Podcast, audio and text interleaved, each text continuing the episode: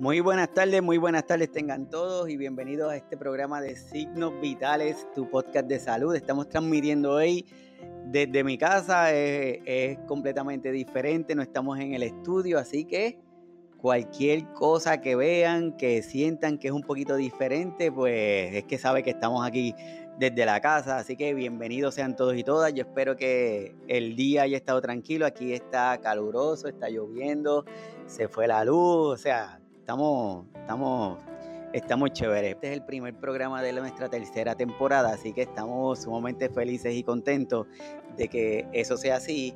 Y vamos a tocar un tema que se nos hace que es importante, porque últimamente en la consulta se han dado ciertas preocupaciones sobre la toma de signos vitales, literal, signos vitales, en los pacientes y en el cuidado de las propias personas. Entonces es importante que esto lo hagamos de forma adecuada porque una toma de signo vital que no sea adecuada puede desencadenar en una toma de decisiones médicas no adecuadas. Así que es importante que lo tengamos pendiente y que todos estemos todos estemos ahí por la línea. Así que bienvenido a todos los que se conectan, a Jessy, bienvenida, Ana Lucía, a Ramón Toya, bienvenida, bienvenidos sean todos y vamos a estar compartiendo este tema, que es un tema eh, no muy extenso, pero vital para poder desempeñar nuestro cuidado, tanto de cuidadores o al autocuidado de forma adecuada. Y vamos a empezar con la toma de la presión arterial. Primero, ¿qué significa la presión arterial? Es la fuerza con que nuestro latido del corazón da contra las arterias de cada uno de nosotros. Ese golpe cuando el corazón se contrae, se aprieta, la cantidad de sangre que bota choca contra las arterias y eso provoca la presión de arriba que nosotros conocemos en los equipos que tomamos la toma de presión. Esa es la de arriba, lo que se le conoce como la sistólica. Es la fuerza con que el corazón da ese golpe de sangre contra esa pared de la arteria. Y ese numerito lo que nos dice es eso, es esa fuerza. Eso ha ido cambiando con el tiempo, le han cambiado el numerito, han querido que el valor vaya cada vez es menos. Primero hablaban de un 140, luego hablaban, hablaban de un 130, luego están hablando de un 120. Pero yo lo que les digo a mis pacientes es que usted debe conocer cuál es su realidad. Usted debe saber cuál es ese valor de presión arterial que usted tiene. Si ese numerito siempre es 110, 115, 100, pues ese es su valor y usted va a mirar las fluctuaciones que tenga ese valor. Si son valores de 150, 155, 160, pues ya esos son valores que son muy altos y eso se mide en milímetros de mercurio. Si digo 150 es 150 milímetros de mercurio. Pues ya esos valores son altos y cuando usted vaya a la consulta médica, usted le comenta a su doctor, mire, me está pasando esto, tengo estos valores, para que el doctor pues pueda analizar y pueda determinar la acción. ¿Qué significa el otro numerito? El otro numerito le decimos la diastólica, que es cuando el corazón se relaja. Cuando el corazón recibe sangre, él se relaja, eso se llama la diastólica. Y ese numerito pues también ha ido cambiando y hoy día es entre 80, 90 milímetros de mercurio. Ese valor se considera adecuado, pero volvemos, es la misma recomendación. Usted debe conocer cuál es su valor normal para que pueda identificar cuál es el anormal. Hay personas que sus valores normales son 160. Yo le puedo decir que es bajito, pero ese es su valor normal. Y, el, y, si lo tuvieran normal, el 120-80 que se comenta, pues tal vez para esa persona es alto. Por eso es importante conocer ese valor de la presión. Pero doctor, para, para tomar esa presión arterial, eh, ¿con qué lo hago? ¿Con qué equipo? ¿Cualquier equipo me puede funcionar? ¿Cómo, cómo hacemos esto? Pues hoy día, según la tecnología va avanzando, existen diferentes equipos para la toma de las presiones.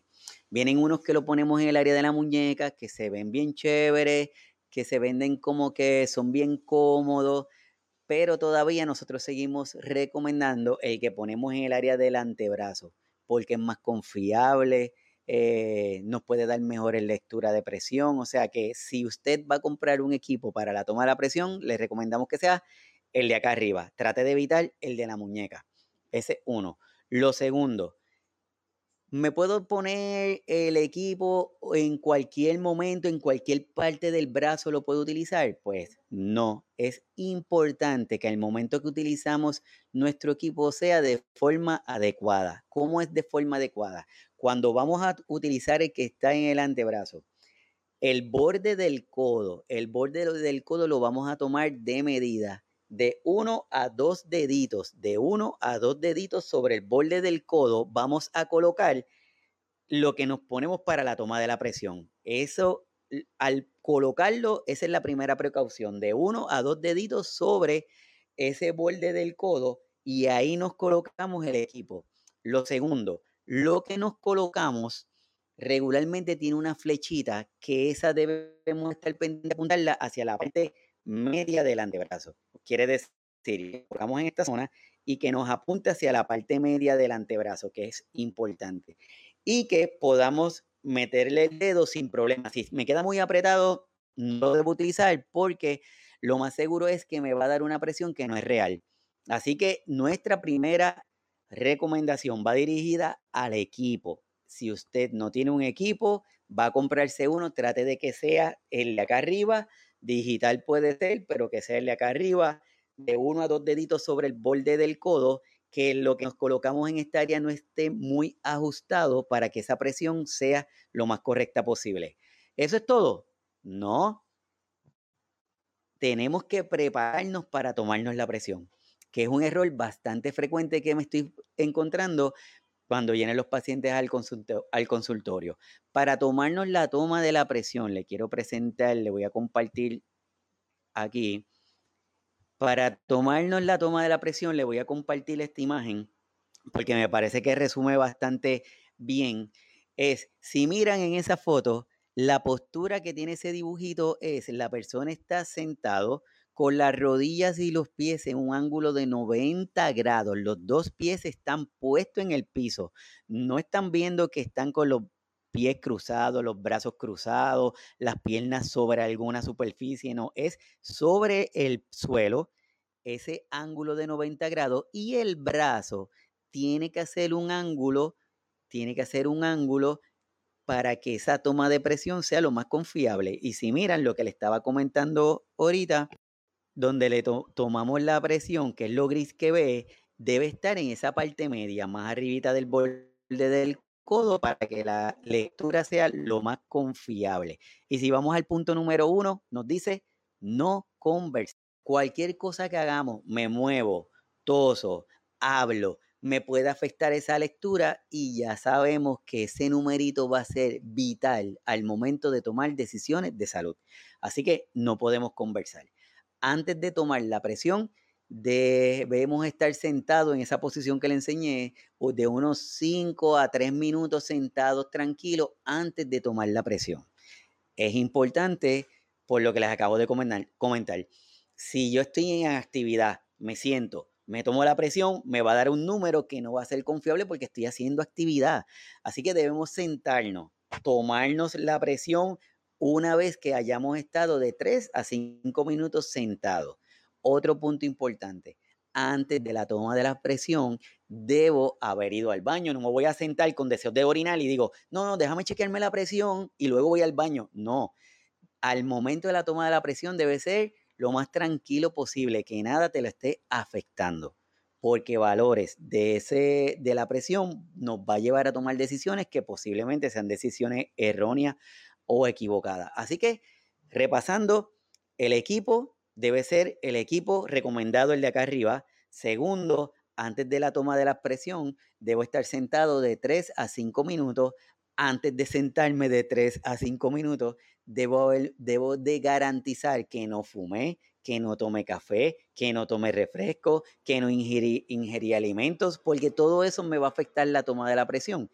Así que ya tengo esa preparación me senté, esperé de 3 a 5 minutos, estoy en la postura correcta, vamos a compartirla de nuevo, estamos en la postura correcta y entonces una vez que estamos con esa postura correcta, sigo verificando estos segundos puntos. Lo segundo es apoyamos el brazo a la altura del corazón, lo que estábamos diciendo ahorita. Tercero, dedicar el manguito que debemos asegurarnos que esté de la forma correcta. Utilizar el tamaño correcto del equipo, mi gente. Es vital que utilicemos el tamaño del equipo que sea el adecuado, porque un equipo que sea muy grande, que lo que nos colocamos aquí sea muy grande, que nos cubra la parte del, bra del codo, no va a ser confiable. Y un equipo que sea muy pequeño no va a ser confiable. Así que también tenemos que estar pendientes de, de, ese, de ese otro detalle. El punto número 5, apoyamos los pies, no cruzamos las piernas, tener tener la vejiga vacía, eso es lo que le estaba diciendo de ir al baño para poder eh, este, asegurarnos de que no hay nada que nos afecta. Y la postura es importante. Una vez que tenemos estos puntos, que, estamos que nos aseguramos que hicimos esto, entonces vamos a hacer la lectura de la presión. Y esa lectura de la presión la vamos a documentar eh, junio 25, 8 de la mañana, 140-90 y siempre el numerito más pequeño que nos dan las lecturas son los latidos del corazón. El, lo normal del latido del corazón es de 60 a 100 latidos por minuto, de 60 a 100 latidos por minuto. Eso es lo normal. Hay condiciones que no las pueden alterar, puede ser menos, puede ser más. Hay medicamentos que no los pueden alterar, pero estamos hablando de condiciones de para conocer cuáles son los valores de nosotros, lo normal de nosotros. Así que eso lo anotamos. Si por casualidad usted se toma la presión por algo en particular, tenía dolor de cabeza, me sentía mareado, usted anótelo. Me sentía mal, tenía dolor de cabeza, eh, acababa de tomarme un refresco, acababa de comer, lo que fuera, usted anótalo para cuando tenga la intervención con su doctor, usted le presenta esa data, se lo presenta para que de esa forma usted puedan llegar a un acuerdo con su médico y tomar decisiones correctas en la toma de la presión. Ah, pero súper, perfecto, ya sabemos lo que hay, pero ¿y qué hacemos con nuestros cuidadores cuando le van a tomar la presión a la persona que está encamada? ¿Cómo sería esa toma de la presión?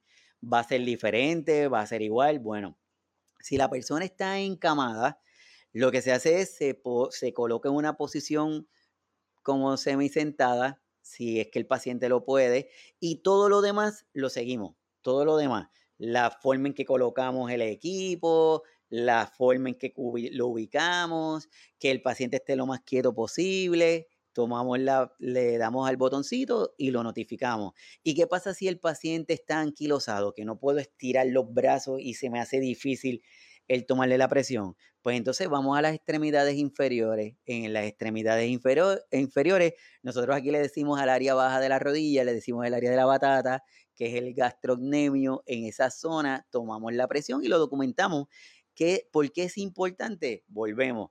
Es importante porque según ese signo vital de la presión arterial se toman muchas decisiones de salud y de manejo. Por lo tanto, lo más, lo más confiable posible. ¿Y qué pasa si no tengo las extremidades? ¿Y qué pasa si no tengo, estoy, tengo amputación debajo de las rodillas? Pues entonces en el área del muslo, en el área del muslo, se toma esa presión. Esto va a requerir el equipo tenga esa parte adecuada para poder tomar la presión, pero tenemos alternativas, es lo que les quiero decir, les quiero decir con esto. Así que es importante, mi gente, que la toma de la presión arterial sea lo más, lo más confiable. Ah, pero doctor, lo que pasa es que mi presión es emocional. No sé si han escuchado eso. Bienvenida, doña Gloria, doña Liliana, bienvenida. A Celia Río, bienvenida. Doña Adriana, bienvenida. Ahorita vamos a estar compartiendo con doña Adriana. Así que, que no sé si lo han escuchado. Eh, es que mi presión es emocional. Y yo le digo, bueno, yo no padezco de la presión pero si tú me dices que yo me pegué con la lotería y me cojo, tomas la presión, yo la voy a tener alta, se, los se lo garantizo.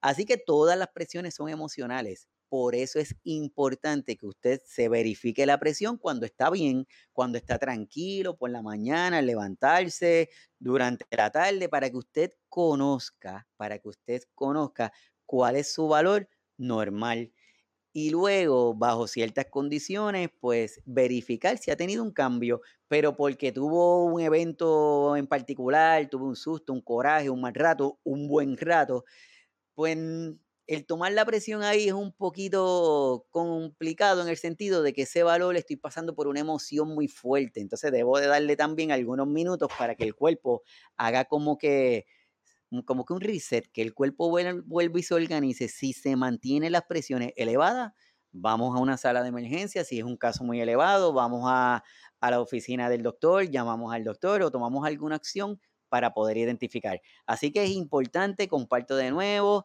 la toma de la presión arterial, tenemos que son dos números, el de arriba significa cuando el corazón se contrae y sale la sangre del corazón, el de abajo significa cuando el corazón se relaja, se relaja y el corazón recibe sangre para él mismo. Importante que antes de la toma de la presión no fume, no beba, tratar de evitar el haber ingerido algún alimento nos sentamos, esperamos de 3 a 5 minutos y tomamos estos 8 puntos que me parece que los reduce, resumen bastante bien al momento de la toma de esa presión arterial. Así que espero que este tema primero lo estén bastante clarito y que, y que los pueda haber ayudado. Ya saben, en el caso de un paciente que esté encamadito, tenemos alternativas. Si está anquilosado que la extremidad no la podemos estirar, no es buena idea tomarle la presión de ahí porque volvemos, nos puede dar una presión muy elevada. El área de las piernas o el área del muslo en caso de que no se pueda. Así que me dejan el comentario si tienen alguna duda, si quieren me dicen algo para yo aclararle o si me quieren ayudar reforzando algo, me lo dice Linda, me dice cuán elevado.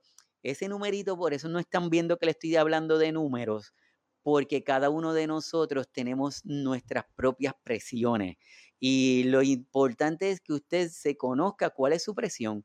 Si tiene, hoy día se identifica como 120-80, un número estándar, 120-80. Si usted tiene más de 120-80, pues allá le dicen que está hipertenso, estadio 1, le ponen diferentes numeritos, pero eh, usted conozca cuál es su presión y con esos valores acuda donde su proveedor para que él le diga bien y, que personalice ese, ese, ese valor. Así que espero haberte contestado, Linda. ¿Qué nos sucede con el azúcar? El azúcar es otra de las situaciones que nos están pasando con bastante frecuencia, que las personas, pues son equipos que están disponibles en las farmacias sin la necesidad de una Mm, sin la necesidad de una receta, si no es que usted quiere conocer, fue a la farmacia, compré uno de estos equipos, tanto el equipo para las presiones como para revisarse sus valores de azúcar. Usted fue a la farmacia, lo compró, por lo menos aquí en, Puerto Rico pasa eso, va y lo compra y usted decidió verificarse los valores y de momento está viendo valores que busca por el Google y, los identifica como alto y llegan a la oficina histérico y dicen, es que está saliendo el azúcar bien alta, doctor, tengo un descontrol increíble siempre está loca, no me da el mismo número, estoy, estoy malo, estoy malo. Y no, no está malo. Yo lo que le digo es que eso significa que usted está vivo, igualito que la presión arterial. Si usted fuera un robot, yo lo programo y digo, por ejemplo, voy a tomar a doña Liliana de ejemplo.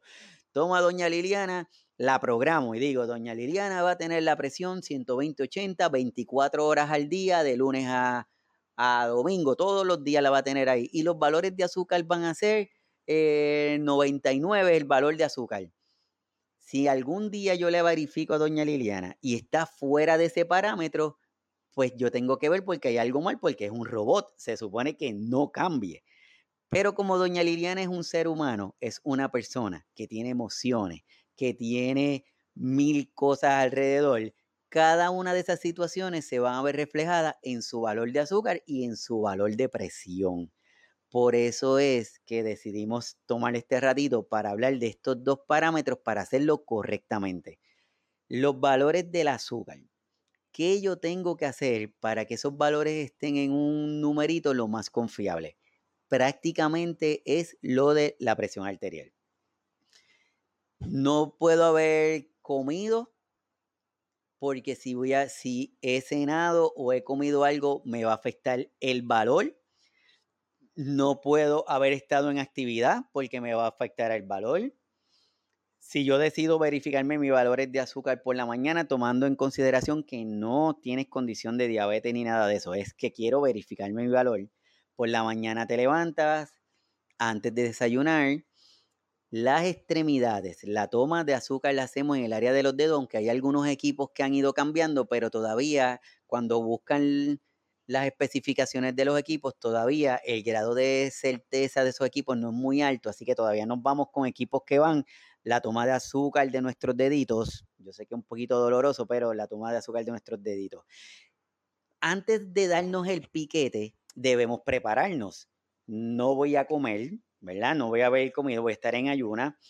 Voy a asegurarme que mi extremidad no esté fría. Si mi extremidad está fría, disminuye la cantidad de sangre que llega a mi mano y si disminuye la cantidad de sangre que llega a mi, mi, mano, al momento en que yo voy a tomar la muestra de azúcar, voy a tener que apretar el dedo mucho para que me salga una gotita y les quiero notificar que no sirve.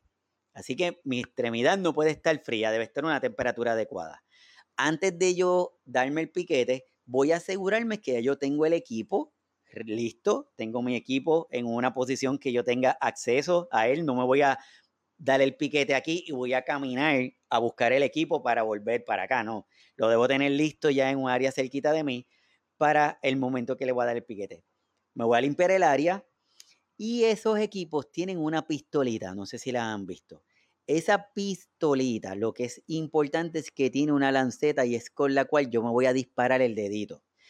Ese disparo yo no lo voy a hacer en la parte media de mi dedo, no lo voy a hacer en esta zona, lo voy a hacer en el ladito, al ladito. Importante, no lo voy a hacer en el medio, lo voy a hacer al ladito. Y cuando me voy a dar el piquete, voy a dejarlo colocado. Imagínate que este dedo es la maquinita, me pongo el piquete, disparo y no lo quito. Cuento hasta tres, uno, dos y tres, y entonces lo retiro. ¿Está bien? Repetimos. No lo voy a hacer en el medio, lo voy a hacer de lado, lo voy, me voy a presionar, voy a disparar y cuento. Uno, dos, tres, retiro. Y entonces me voy a apretar el dedito y vamos a ver que la gotita de sangre va a salir bien. Y de ahí voy a tomarme la muestra con el equipo que ya lo tenía ready, listo para utilizarlo. Si yo tengo que apretarme el dedo para que salga la gotita, no sirve no pierda tiempo, no gaste tirilla, no, lo que va a tener es dolor y no va a ser confiable ese valor. Así que vamos a darle un poquito para atrás. En ayuna, dejo el equipo listo, mi extremidad no puede estar fría, tiene que estar a una temperatura adecuada. Muchas veces la pongo hacia abajo para que empiece la circulación, preparo el equipo, lo limpio, pongo la pistolita, disparo, cuento hasta tres, retiro, aprieto y de ahí cojo la muestra y ese valor lo reporto. Si usted se va a verificar la presión arterial, primero el azúcar y luego la presión arterial, porque al apretarle con el equipo puede afectar la parte de circulación igualito que si lo vamos a hacer con nuestros pacientitos que están encamados o que, o que le tenemos que tomar el azúcar y la presión por alguna razón. Así que primero azúcar y luego la presión. Así que lo que, lo que vamos resumiendo en la parte de lo del azúcar, lavarse bien las manos y desinfectamos el área, la, tenemos eh, tanto el equipo en, en un área accesible para el momento de que tomemos la muestra, inmediatamente poner el equipo en la gotita de sangre y poderla tener la, información rápido. Esperamos que el, el equipo, cada uno de los equipos va a tener su, tiempo. Hay unos equipos que la lectura son bien rápidos, son tres segundos y te da la lectura, y otro equipo que se tarda un poquito más. Eso es, eso es indiferente, como usted se sienta. Eh, lo otro es, en los equipos pendientes. Lo que vale del equipo, lo que cuesta del equipo es la tirilla y no el equipo. Por eso es que muchas veces le dicen que le van a regalar el equipo. Y usted, imagínense, me regalan el equipo. Pero regularmente las tirillas es lo costoso si usted va a adquirir un equipo, usted primero pregunte el costo de la tirilla y compre el equipo de la tirilla. Y así se asegura pues que tiene que tal vez más accesible, accesible para, para usted. ¿Qué sucede con nuestros pacientitos? Si el cuidador va a tomarle la toma de azúcar al paciente, todo lo antes aplica igual. Muchas veces nuestros cuidadores van donde los pacientes y el pacientito tiene la mano cerrada y les tiramos el dedo para poderle tomar esa muestra de azúcar. Pues si hay que hacerle eso, tratemos de que hacerlo con calma, estirar el dedo lo más que podamos, aplicar calor, poner la extremidad si la podemos poner hacia abajo, cuestión de que tenga mejor circulación y al momento de la toma sea más confiable. Si no lo puede hacer, trate de, y lo que puede es en la parte del frente, pues lo tomamos de ahí. Si tiene que apretar tanto el dedo, es un poquito difícil el valorar si verdaderamente ese valor del azúcar es correcto o no. Eh, pero todas esas cositas es importante que al momento de anotarlo, de llevar la bitácora, de llevar la anotación, como dice doña Liliana en su registro de esa bitácora de situaciones con el paciente, pues usted lo anota, cómo estuvo, eh, qué nos puede afectar ese valor de las, del azúcar, la hidratación, cuánta agua está tomando, cuánta agua dejó de tomar, cuánto ha orinado, a qué hora fue su última comida, la cantidad de comida, la calidad de comida, la calidad de sueño, si estuvo muy inquieto, si duerme menos, si duerme más. Todas esas cosas nos pueden estar afectando ese valor de azúcar. Y a final de cuentas, esos valores deben ser personalizados. Esos valores deben ser ajustados a la realidad de cada uno de nuestros pacientitos. Por ejemplo, yo puedo tener un pacientito que yo le digo al cuidador que a pesar de que el valor está alto, es un valor deseado, porque yo no quiero que tenga un valor bajito o normal, porque quizás para el paciente no es funcional y quizás va a estar eh, cansado, mareado, agotado, sin ánimo, sin fuerza, y quizás valores un poquito más altos hacen que el paciente esté más activo, más vivo, pues entonces ese es el valor. Lo otro que antes se recomendaban unos valores a todo el mundo, a todo el mundo tenía que tener estos valores, y yo podía llevar a ese paciente ese valor y lo llevaba y le decía, Doña Adriana, estamos de show porque tienes la, presión, la presión y tienes el azúcar eh, como dice el libro. Pero doña Adriana me decía, pero me siento mal, no tengo estilo de vida. Antes podía salir de mi casa, ahora no puedo porque tengo que estar dándome piquetes de, para chequearme mi azúcar tres veces al día. Tengo que ponerme insulina tres veces al día tengo que vigilar, lo que me como, no puedo salir de mi casa porque este medicamento me da diarrea o me cae mal en el estómago. Entonces, ¿qué, qué queremos? Tener un paciente que los laboratorios están de show, pero sin estilo de vida, o queremos tener un paciente funcional con una buena estilo de vida y el azúcar un poquito alta. Por eso es que personalizamos y decimos personalizar el cuidado, porque cada uno de nosotros no somos robots, somos seres humanos que sentimos y padecemos y por eso es que lo personalizamos.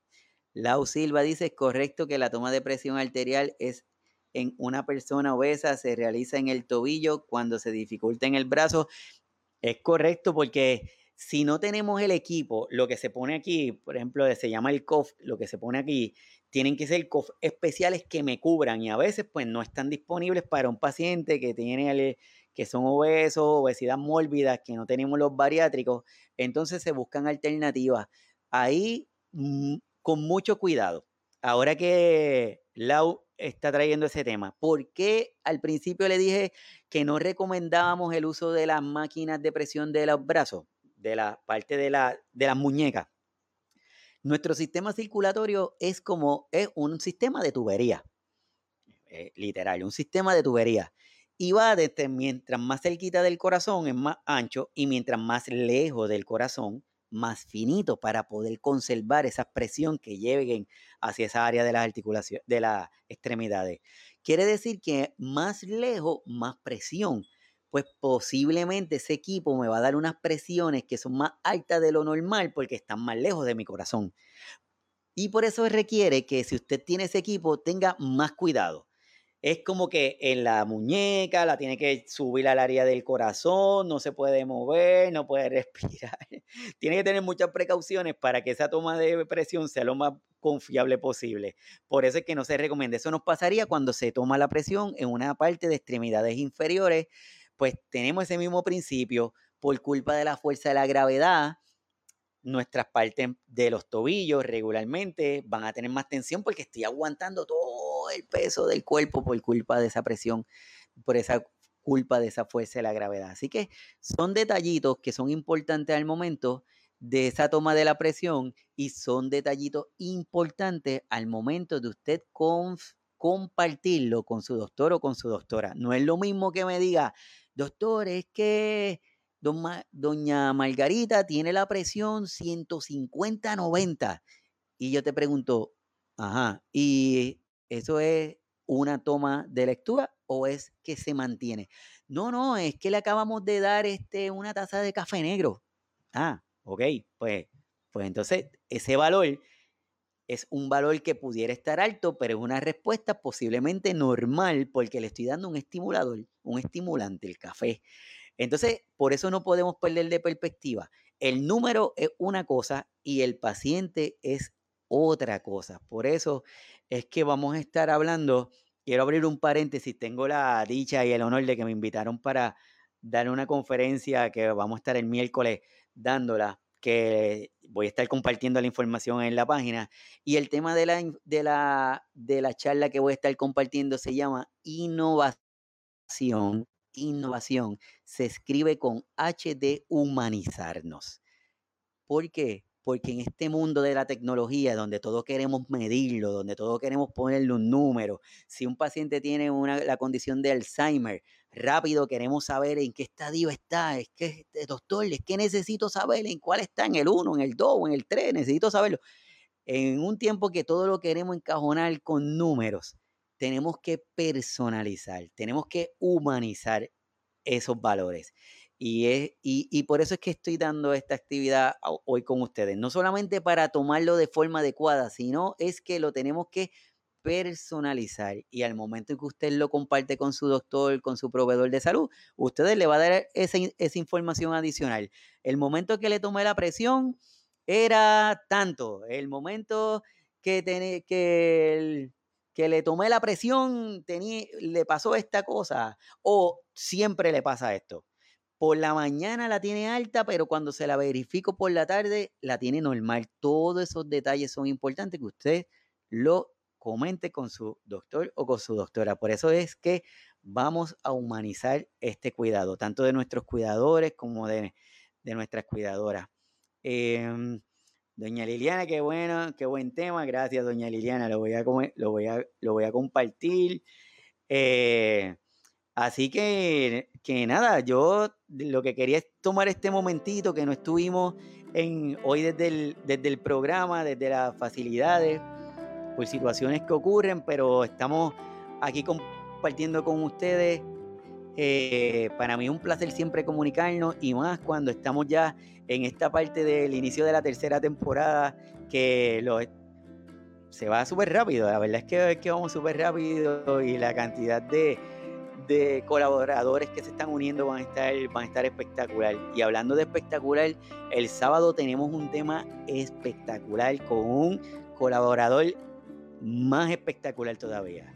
Él se llama el doctor Robinson Cuadros Cuadros de Colombia, médico geriatra, envuelto en muchos temas, tiene libros, tiene, bueno, de verdad, yo sé que ustedes se, se conectan, pero el sábado compartan, conéctense, porque el tema del sábado va a estar espectacular y va a ser un tema en cual vamos a seguir tratando de humanizar el cuidado, tanto para nuestros cuidadores y nuestras cuidadoras que entiendan que son importantes, como para nuestros pacientes que necesitan que cada vez le demos más visibilidad y que le demos más, más cuidado. Así que nada, yo les agradezco mucho que estén conmigo, les agradezco mucho que se hayan conectado, a Jesse, a Linda, a Ana, a doña Liliana, a Mirella, saludo Mirella, qué bueno que está aquí, a Wixamal que está conectada también, a doña Adriana, que a todos los que están conectados con doña Adriana vamos a estar en un ratito compartiendo con ella desde la página de Parkinson del Caribe. Así que nada, cuídense, un abrazo grande desde aquí. Eh, a cada uno de ustedes. Espero que sigan bien. Nos vemos el sábado, 11 de la mañana, Signos Vitales, con un tema súper espectacular, con un recurso súper espectacular. El miércoles va a estar, voy a tener la transmisión del, de la de donde vamos a estar discutiendo el tema de innovación se escribe con H, así que lo vamos a estar compartiendo por el canal.